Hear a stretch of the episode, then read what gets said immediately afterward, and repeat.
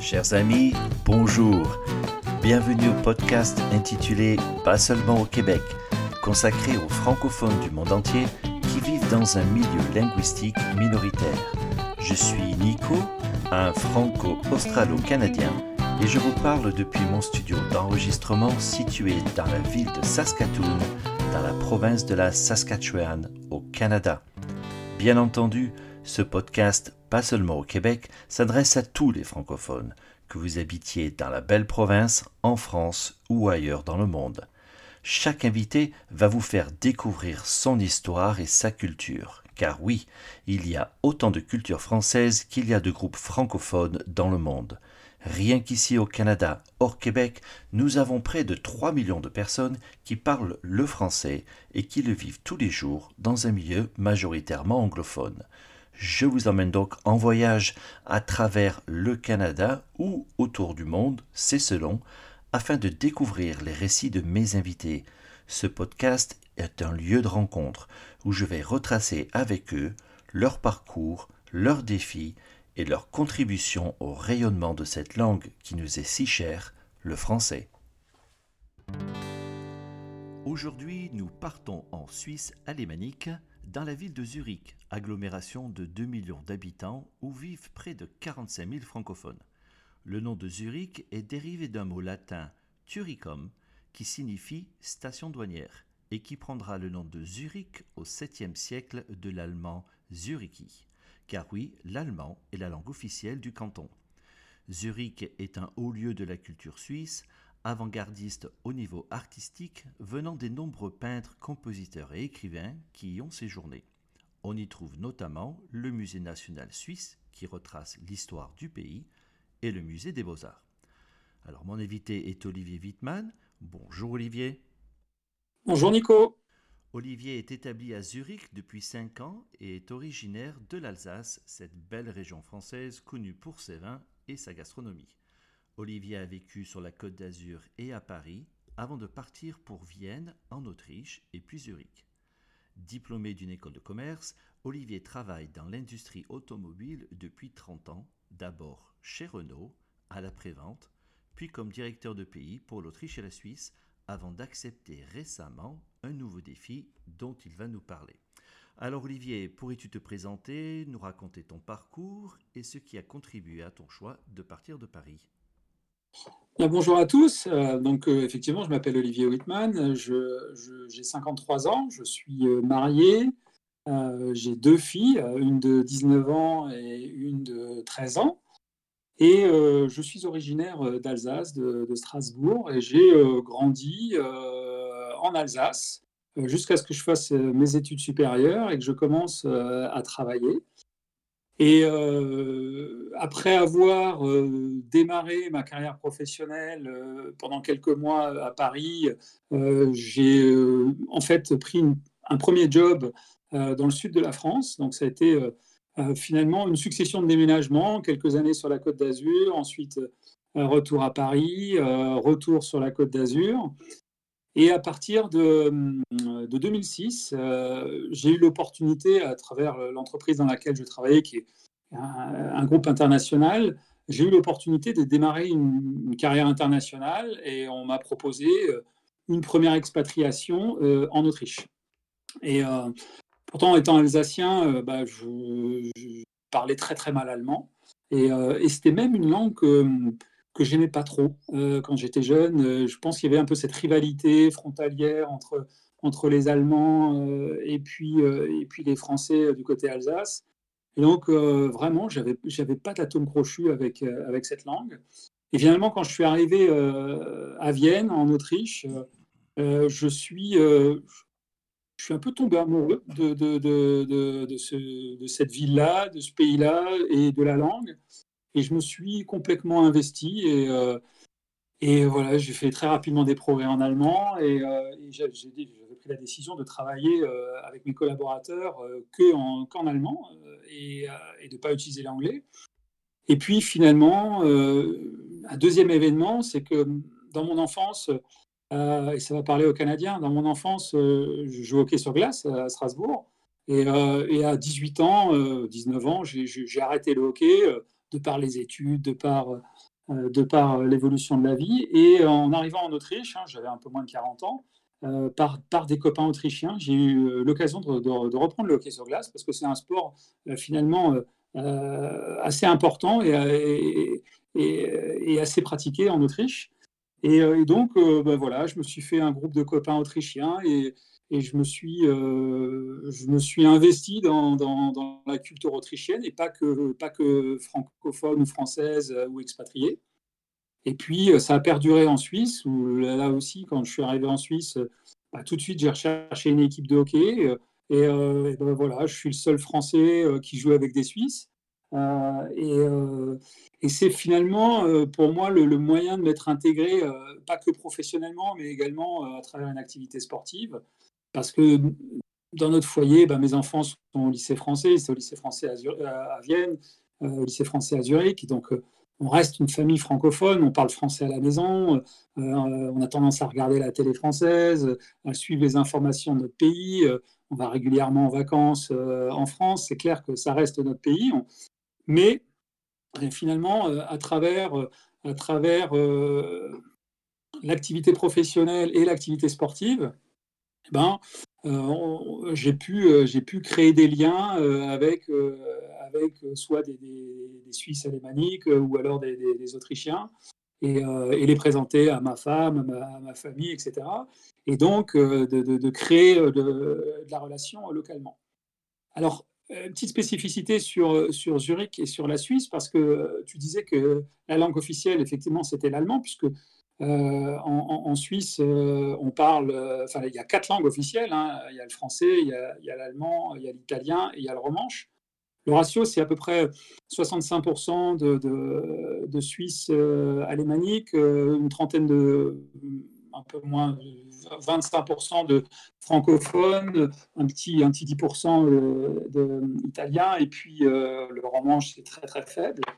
Mais surtout, il y a un dialecte qui est pratiqué qui est le suisse alémanique, euh, qui est euh, pas si proche que ça de l'allemand. Euh, quand on parle allemand, le Hochdeutsch, franchement, ça demande beaucoup d'exercices et, de temps avant que de bien comprendre le, suisse allemand, surtout que c'est un peu comme tous les dialectes, il y a des accents différents, il y a, des mots différents suivant les cantons, suivant les villes. Et puis finalement, on se rend compte que bah, à Zurich, et, moi je vois dans mon entreprise, qui est une entreprise suisse, hein, puisque maintenant je travaille euh, j'ai quitté Renault et, en fait, je travaille chez l'importateur privé euh, du groupe Volkswagen pour la, pour la Suisse. Et, euh, tout le monde parle suisse alémanique, hein, et donc Schweizerdeutsch. Et, et, franchement, c'est pas évident au départ. Et, je crois que pour les, pour les non-germanophones qui arrivent en Suisse, et qui, en Suisse alémanique, ils se disent je vais apprendre à parler allemand. Et eh ben, c'est pas là qu'il faut venir apprendre à parler allemand parce que les gens parlent pas allemand, ils parlent suisse allemand voilà un peu pour, euh, pour le parcours. Et, ma, grande satisfaction, c'est que finalement, aujourd'hui, ben, mes filles, euh, elles, sont, elles sont bien sûr bilingues en allemand. Euh, et puis, puis forcément, quand tu parles une deuxième langue, elles ont une grande facilité à apprendre l'anglais. Et, et, finalement, pour des, filles françaises au départ, elles sont extrêmement cosmopolites et, tournées vers l'international. Elles ont des copines de toutes les nationalités. Et donc, euh, je trouve qu'elles ont une ouverture d'esprit euh, euh, extrêmement intéressante et qui me plaît beaucoup. Oui, oui, effectivement, c'est une des plus belles choses qu'on peut offrir à nos enfants, c'est de leur donner cette possibilité de vivre d'autres cultures, de parler d'autres langues et, de voir d'autres horizons. Juste une question, l'allemand que tu parles en Autriche, donc il est différent de l'allemand en Allemagne et différent donc du euh, de l'allemand de Zurich, c'est ça que tu veux dire? Alors en fait, l'allemand euh, autrichien est euh, à 99% identique à l'allemand d'Allemagne. si je voulais faire un comparatif, c'est exactement comme le, français en France et le français en Belgique. c'est quasiment, quasiment pareil. En revanche, le, suisse allemand, qui encore une fois n'est pas une langue officielle, c'est un dialecte, hein, Là, par contre, euh, il y a d'énormes différences. D'accord, très bien. Ben, merci d'avoir spécifié parce que je.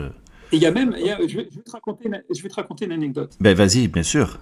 Une des amies, une des amies de, de, ma fille, euh, qui est franco-autrichienne, elle a eu un, petit ami à Vienne, il faisait son, école de commerce à Vienne, suisse alémanique, qui lui a fait en fait ses études dans une école, une école américaine à Zurich. Donc, il parlait extrêmement bien anglais et suisse-allemand. Et euh, Inès, donc la copine de ma fille, elle, elle parle parfaitement euh, allemand, puisque son père est autrichien, elle parle parfaitement français, puisqu'elle était au lycée français à Vienne, et euh, elle parle bien anglais aussi. Eh bien, entre eux, ils parlaient anglais, parce que euh, son copain n'était pas capable de parler Hochdeutsch, de parler le, vrai allemand. Incroyable. Ce qui veut dire que finalement, euh, pour une langue entre guillemets régionale, j'allais dire, euh, elle est encore bien vivante et bien présente. Oui, puis le, suisse allemand, c'est mon impression depuis, depuis les années que je fréquente ce pays, il se développe de plus en plus. Il y a une vraie fierté nationale et, autant les, enfants à l'école, on enseigne euh, en Hochdeutsch, en, allemand, euh, mais en fait, toutes les conversations en dehors, euh, en dehors de, de l'enseignement sont, sont, en suisse allemand. Et je vois de plus en plus de chaînes de télé sont en suisse allemand, les radios sont en suisse allemand. Et, dans, les commerces, dans les entreprises, moi, le, réflexe dans, mon entreprise, c'est le suisse allemand. Donc en fait, il y a une vraie identité suisse-allemande qu'on ne soupçonne pas quand on, connaît mal la Suisse, en fait, comme moi d'ailleurs. J'y été quelques fois, j'ai même été à Zurich, mais euh, ne parlant pas l'allemand, j'ai parlé que l'anglais. Donc euh, forcément, je n'avais pas, pas retenu cette différence. Donc ça, c'est super intéressant. Et là, alors du coup, en tant que Français, parce que en France ou les francophones en général, quand on dit la Suisse, oh, ben, de toute façon la Suisse, ça parle français, c'est pareil que la France, on s'aperçoit qu'en fait, culturellement, c'est très différent. Quelles, sont les différences justement culturelles que toi tu as notées et, comment est-ce que tu vis ta culture de, la langue française euh, quand tu es à, Zurich? Bah, Déjà, il faut que tu saches que pour un Français, la Suisse, euh, ça parle français. La Suisse, c'est Genève, Lausanne, Neuchâtel, euh, c'est les cantons francophones. Euh, il y a beaucoup de Français qui n'imaginent même pas qu'il y a le Tessin où on parle italien, euh, où, il y a la Suisse alémanique. D'ailleurs, pour l'anecdote, quand, je vivais en Autriche, c'était encore pire. je me rendais compte quand, je, retournais en France, on me disait bah, T'es où? Bah, Je suis à, Vienne, en Autriche. Donc j'avais à peu près trois comportements. J'avais euh, les gens euh, les plus, euh, les plus au fait qui me disaient Ah bah oui, Vienne, donc tu parles allemand, etc. Et puis les gens un peu moins au fait qui me disaient ah oui, mais donc on parle d'un espèce d'allemand en Autriche, et puis les gens qui connaissaient pas bien du tout l'Autriche et qui, qui, disaient on parle quelle langue là-bas? Et, après, quand tu leur demandais de placer Vienne, voire même Zurich, hein, sur, sur une carte d'Europe, il y a assez peu de gens qui savent le placer parce qu'ils euh, ils s'arrêtent un petit peu euh, à ce qu'ils connaissent, c'est-à-dire les, ce qui est autour de. Donc Zurich, euh, c'est différent de, des cantons francophones, et je dirais que c'est ça le charme de la Suisse, c'est que c'est un, pays où finalement il n'y a pas que moi qui ai une culture différente. Dans le pays même, il y a des cultures différentes. Il y a les, Suisses francophones, les Suisses alémaniques et, les Suisses italien, c'est quasiment trois influences différentes. Euh, et, malgré ça, c'est un pays qui arrive à travailler ensemble, qui a des, équipes nationales. Euh, il, passe au-dessus des langues, il passe au-dessus des cultures. Euh, et, c'est un pays fédéral, mais pas que fédéral politiquement, mais également qui fédère, qui fédère les, gens, qui fédère les cultures. Et c'est pour ça que je me sens extrêmement à l'aise dans ce pays, parce que ce pays respecte euh, tout le monde. Et souvent, euh, j'ai pu avoir des réunions où il y en a un qui parle euh, français, l'autre qui parle allemand, le troisième qui parle suisse-allemand, parce que finalement, tout le monde se comprend. Et dans la langue, le plus difficile, c'est s'exprimer quoi, dans une autre langue. en général, tu comprends, tu comprends plutôt la conversation. Et il y a un vrai respect de l'autre, de la langue de l'autre et de la culture de l'autre. Donc, je dirais que c'est extrêmement facile de, de, de vivre dans un pays comme la Suisse, même en, Suisse alémanique. Donc un peu, un peu le contraire de l'exemple belge où justement il y a une grosse rivalité entre les Flamands et les Wallons. Il n'y a, pas, il a pas cette rivalité entre ces trois groupes linguistiques qui sont les Italiens, les Allemands et, les francophones, c'est ça? Un petit, un petit peu quand même, parce que euh, forcément les, les, les, Alémaniques, ils sont plus nombreux, ils, et puis, bon, voilà, il y a un peu cette influence germanophone, mais, mais, mais quand même beaucoup moins, beaucoup moins qu'effectivement l'exemple belge que tu cites. c'est un pays qui est, qui est beaucoup plus intégrateur. Et il faut que tu dises une chose, hein, c'est qu'il y a à peu près 9 millions d'habitants en Suisse, et je crois qu'il y a quasiment un million de communautaires, de frontaliers. Euh, parce que finalement, la, Suisse a un gros besoin de, main-d'œuvre extérieure. Donc, euh, naturellement, euh, la Suisse est intègre. Comme quoi, le nom de Zurich, qui parle de, de, station douanière, porte très bien son nom au final. Oui, complètement, complètement. Et donc, euh, maintenant que tu es, tu, es, installé depuis quelques années, donc euh, tu fais le voyage entre Vienne et Zurich, d'après ce que je comprends, puisque tu as une partie de la famille qui est encore à Vienne et, et toi qui est, qui, est, à Zurich. Et comment ça se passe dans la vie de tous les jours d'être un, francophone euh, en, Suisse allemande? Justement, tu parles d'intégration, tu parles de respect. Est-ce que, est que finalement tu, tu, vis ta culture française différemment à Vienne qu'à Zurich ou c'est plutôt pareil? Non, c'est plutôt pareil. Alors là, là, là c'est en fait comme euh, de par mon activité professionnelle, on a, on a pas mal bougé. Donc on a, on a vécu, euh, on a, on a vécu euh, six ans en Autriche. ensuite, on est, venu à Zurich deux ans. On est reparti à Vienne. Et, là, pour l'instant, on est dans la phase de transition. Mais la famille va revenir à, Zurich. Bah, je pense qu'en fait, il ne faut pas se renier. Quoi. Je veux dire, on, est français, donc euh, moi, j'adore mon pays. Euh, j'aime beaucoup euh, toutes les traditions qu'on peut avoir, qu'elles soient culinaires ou artistiques ou historiques. je trouve qu'on a un pays merveilleux. en revanche, tu vois, en ce qui concerne le travail, c'est aussi pour ça que j'ai fait ce choix finalement de m'installer en Suisse. Je préfère travailler en Suisse ou en Autriche qu'en France. Euh, mais, en revanche, pour vivre dans le, pays, je, bah, je, crois que il, euh, faut vivre ses racines, il faut vivre sa culture, mais encore une fois, dans le respect de l'autre. Il ne faut pas imposer des choses aux, autres, et puis il faut être ouvert. Moi, quand je suis avec des Suisses, eh ben, bah, tu respectes leurs traditions, tu ne vas, pas, chercher à imposer tes, façons de faire. C'est comme tout, hein, c'est l'ouverture, d'esprit euh, et, ce côté social et communautaire que tu installes avec les gens. Euh, maintenant, euh, il faut regarder que culturellement, un Suisse ou un Autrichien, mais un peu comme un Alsacien d'ailleurs, hein, c'est des influences un peu germaniques, donc c'est des gens qui, qui sont peut-être moins accueillants au départ, qui t'ouvrent un peu moins facilement leurs portes, mais une fois que tu crées des amitiés, c'est des amitiés solides. Effectivement, oui. D'ailleurs, toi qui as vécu dans le sud de la France et en étant alsacien, tu, as bien vu euh, que au sein d'un même pays, euh, dans une région différente, euh, on peut effectivement avoir une, grande différence dans l'approche de l'amitié et de, l'intégration. Hein. Dans le sud de la France, on t'ouvre les portes plus facilement, mais l'amitié est beaucoup plus difficile à, perdurer et à trouver que, dans les, qu'en Alsace, par exemple, ou dans les pays germanophobes tu parlais justement, tu m'as tendu un petit peu la pêche, tu as parlé de, culture culinaire. Alors, toi qui es alsacien, non seulement on peut parler, euh, on peut parler bouffe, entre guillemets, euh, en, Alsace et, vin, Comment, euh, comment est-ce que euh, tu vis ça euh, en Suisse et, en Autriche? Est-ce qu'il y a une, grosse, j'allais dire, culture culinaire, gastronomique? Est-ce qu'il y a aussi des, restaurants français ou des endroits où tu aimes bien aller ou des plats préférés? Raconte-nous un peu. Alors déjà, déjà, tu vois, ce, ce que j'ai appris à travers les pays où j'ai vécu, c'est que les Alsaciens, c'est un peu une diaspora, je sais pas moi, comme les Corses, euh, en fait, euh, à, Zurich, par exemple, je fais partie de ce qu'on appelle en allemand une Stammtisch euh, d'Alsaciens. C'est des, un groupe d'Alsaciens qui se rencontrent, on va manger ensemble, on discute ensemble. Et en fait, ce qui nous, rassemble, c'est le fait qu'on soit alsacien. tu parlais du sud de la France, j'avais plein de copains qui étaient originaires d'Alsace. À Vienne, c'est pareil. Et, c'est marrant, je retrouve un peu cette diaspora alsacienne dans les différents pays où j'étais. Euh, et ceci dit, sur, euh, sur l'aspect euh, l'aspect culinaire, bah, il est vrai que, je ne sais pas si c'est le hasard, mais à Vienne, il y a un, un, très bon restaurant français et c'est un de mes très très bons amis qui le tient.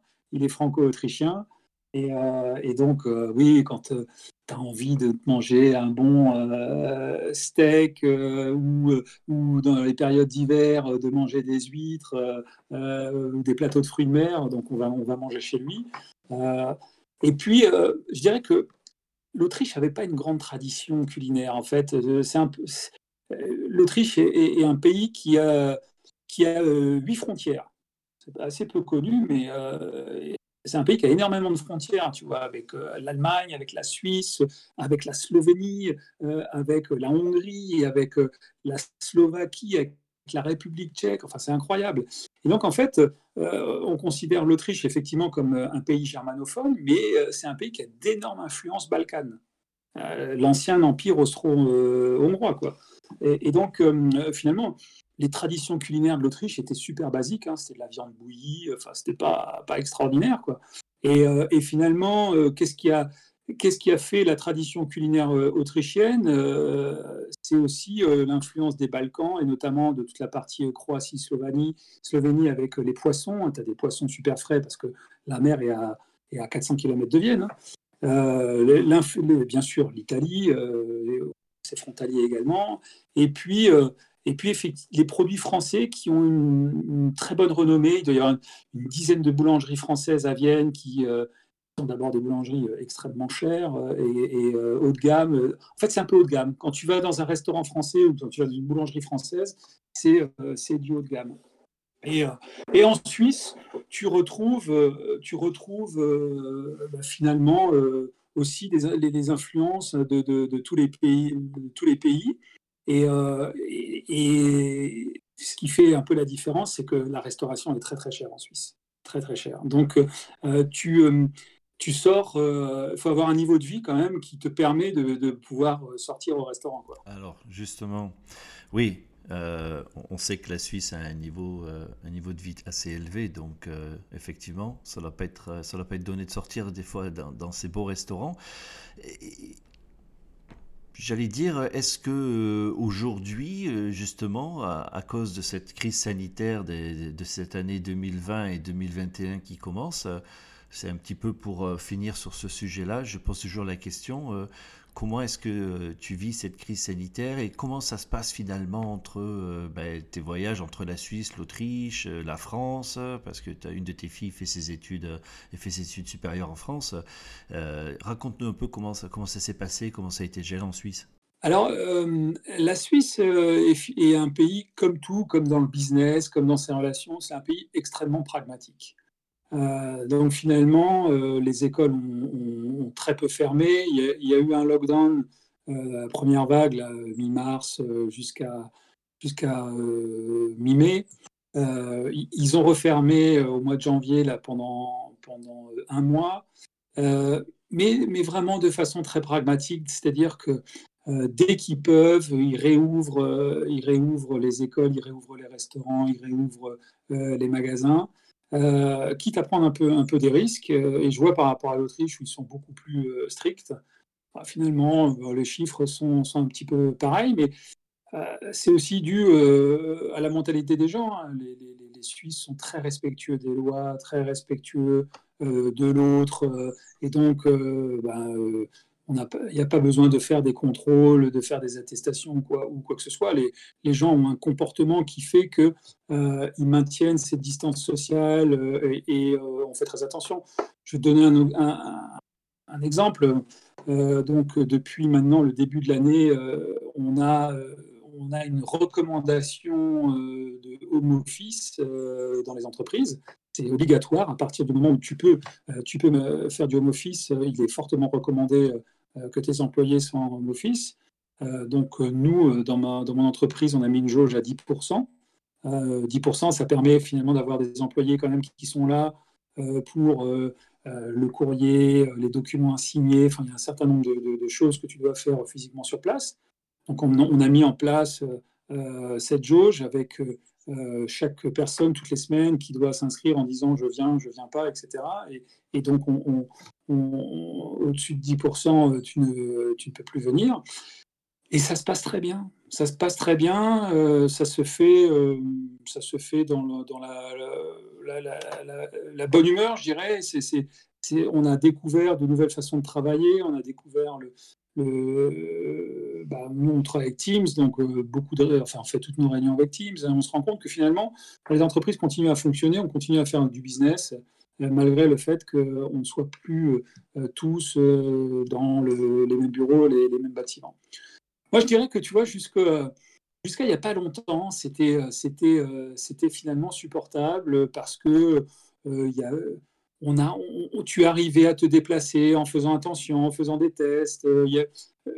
c'est, en respectant les, les, règles et les distances, c'était jouable. Et, là, depuis, depuis finalement un mois ou deux, avec les mutations de variants, avec cette fameuse troisième vague, il y a plein d'États euh, qui, durcissent un petit peu leurs mesures, et là, ça commence à se complexifier. je crois qu'aussi, c'est euh, le fait de la période, c'est le printemps, il fait beau, les gens ont envie de sortir, les gens ont envie de revoir du monde. Ça fait un an euh, pour cinq terrains qui ont fait des efforts, ils sont plus allés voir, leur famille pour, faire attention à leurs parents plus âgés, où, ils n'ont pas pu voir des amis, etc. Et, je sens une certaine usure, et surtout ce manque de visibilité.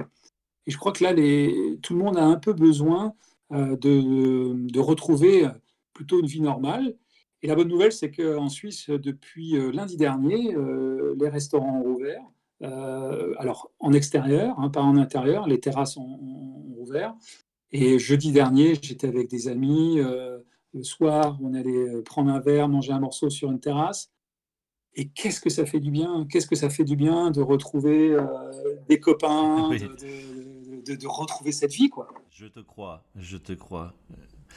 Alors, question subsidiaire, parce que là, tu, nous parles d'air frais, j'ai quand même envie de, de, faire partager à nos éditeurs tes expériences canadiennes, parce que tu es venu plusieurs fois ici au Canada.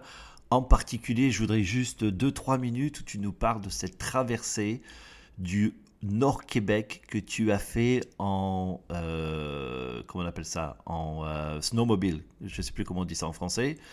Et euh, qu'est-ce que... En motoneige. En motoneige, voilà, merci. J'avais plus le mot en français. Et donc justement, raconte-nous un petit peu, fais-nous rêver. Ah d'abord, d'abord, c'est, quand je réfléchis à ça, je me dis mais, mais on était inconscient de faire ça. en fait, avec euh, mes, deux meilleurs copains, pendant plus de dix ans, on a fait, euh, de la course automobile en tant que gentleman driver. Et, euh, donc, on, on, participait à des championnats, etc. Et un jour, ça s'est arrêté avec la, crise de 2008, parce que plus de sponsoring, parce que beaucoup plus compliqué, etc. Et donc, on a arrêté nos activités, on a revendu, enfin, on avait monté une société, on avait des voitures, etc. Bon, bref, on a tout revendu il nous restait un peu d'argent et on s'est dit, euh, on va se faire un truc sympa et euh, on va partir au Canada faire de la motoneige. Et on a euh, un copain aussi qui, faisait ça, qui fait ça tous les ans. Il nous dit, ouais, moi je connais un truc, vous allez voir, je m'occupe de tout. Et en fait, on, a fait ça, mais, mais à la route, c'est-à-dire que notre copain, on était la première année, on était quatre. Euh, on a, il nous a loué euh, quatre motoneiges euh, au magasin à Mont-Laurier. on avait les équipements, on, a, on, on avait, il nous avait réservé un hôtel où il descendait tous les ans. Et donc, on s'est retrouvé un matin avec quatre motoneiges.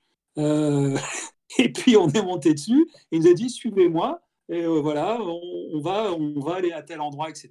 Et là, j'ai découvert euh, l'application euh, motoneige euh, que tu as au Canada là, sur ton iPhone, où tu as, toute l'infrastructure avec les différents types de pistes, etc. Et, on, est, parti un peu, mais vraiment à la route, quoi. Et on s'arrêtait, on, s'arrêtait, ouais, et on s'arrêtait chez les fameux dépanneurs pour faire le plein, pour manger, etc. On croisait des groupes, donc avec des guides.